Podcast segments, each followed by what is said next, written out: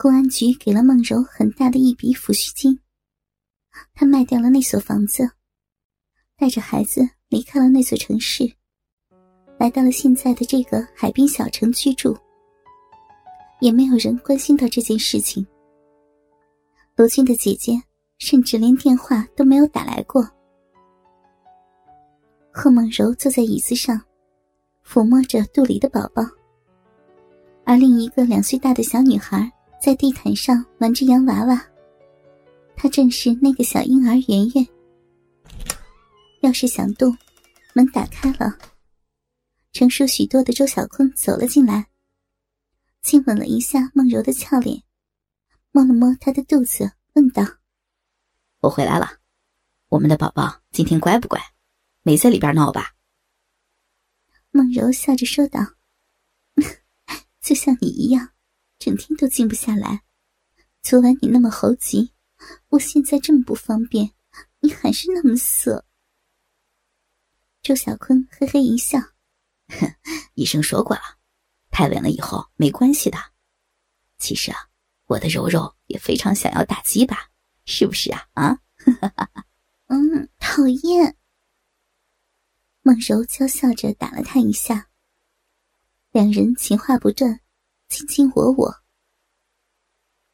周小坤在孟柔搬离那座城市的两个月后，就打电话告诉父母，自己要到香港发展，已经有那边的球会为自己办好了签证，也不和父母见面道别，就在体工队办了离职手续，按约定来到孟柔居住的小城，在一家会馆找了个排球教练的工作。两人按照计划逃离了那个城市，购买了房子和车子，过起了他们期待的同居生活。而肚里的孩子，正是周小坤的杰作。正当两人观看电视之时，叮咚一声，门铃响了。“谁啊？”周小坤问道。一个年轻男人回答道：“啊，我们是物业的。”楼下住户反映你们卫生间漏水了，都滴到人家里去了，我们过来看看。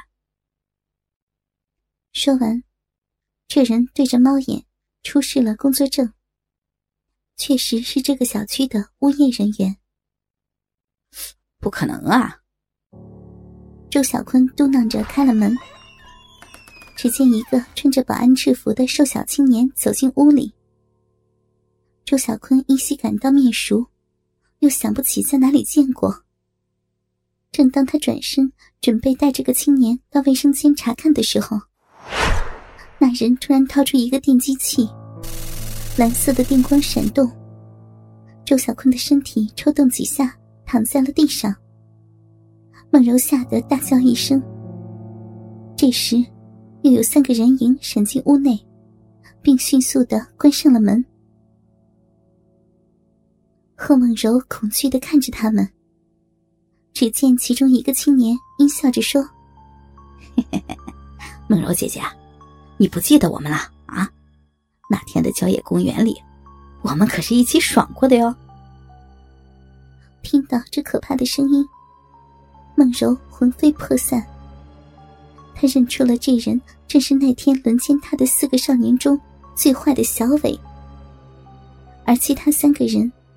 一个叫胖的是肥仔，呆呆的高个是傻强，穿保安制服的是黄毛。只是他的头发染回了黑色，所以即便见到脸也很难认出来。贺梦柔不敢相信自己的眼睛，这几个坏事做绝的不良少年，居然又出现在自己的面前。半前的那屈辱的一幕，又重新浮现在脑海。他惊得手脚酸软，差点瘫坐在地上。小伟嘿嘿笑道：“姐姐一定想不到，我们怎么会找到这里的吧？我来慢慢的告诉你。自从那天和你日逼以后，你那美丽的身体就让我们哥几个难以忘怀啊。”另外，这小子差点踢得我断子绝孙，老子也想找他算算旧账。说着，他用力踢向被电棒击倒、躺在地上的周小坤的下体。周小坤惨叫一声，不能动弹。小伟又踢了几脚，边踢边骂道：“他妈的，有根大鸡巴了不起啊啊！敢踢老子，老子一定百倍奉还！”几脚下去之后，周小坤连叫声也不能发出了，彻底晕死了过去。孟柔惊叫道：“别伤害他呀！求求你们了！”小伟命令肥仔和黄毛把这小子捆牢了，别像上次一样给他挣开了。黄毛两人答应一声，用胶带纸。把周小坤手脚捆得严严实实，又在身上绕了几圈。小伟看着梨花带雨的梦柔，继续说道：“虽然我们一直想着姐姐你那漂亮奶子、滚圆的屁股和肥嫩的骚逼，但是也没有想过咱们还能有缘再见。可是啊，老天有眼啊！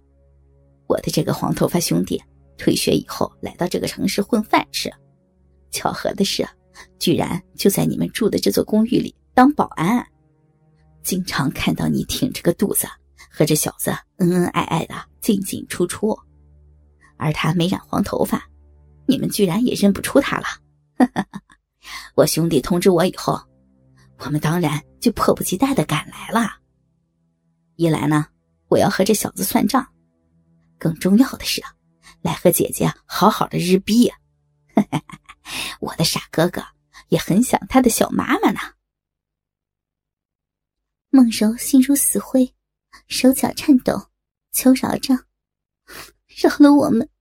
我怀着孩子，不能做那样的事儿的。”小伟笑道：“啊，哎，这是谁的孩子呀？你老公不是个警察吗？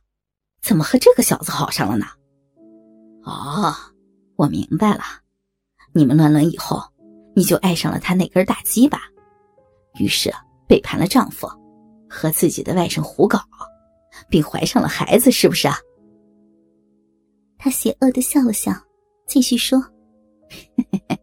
姐姐，你这么淫荡，我们为你的警察老公不值啊！我们这就替你的老公来惩罚你，乖乖的啊，不要反抗，不然你知道后果的。”黄毛在旁边笑道：“哎呀，从来没有尝过大肚婆的滋味啊！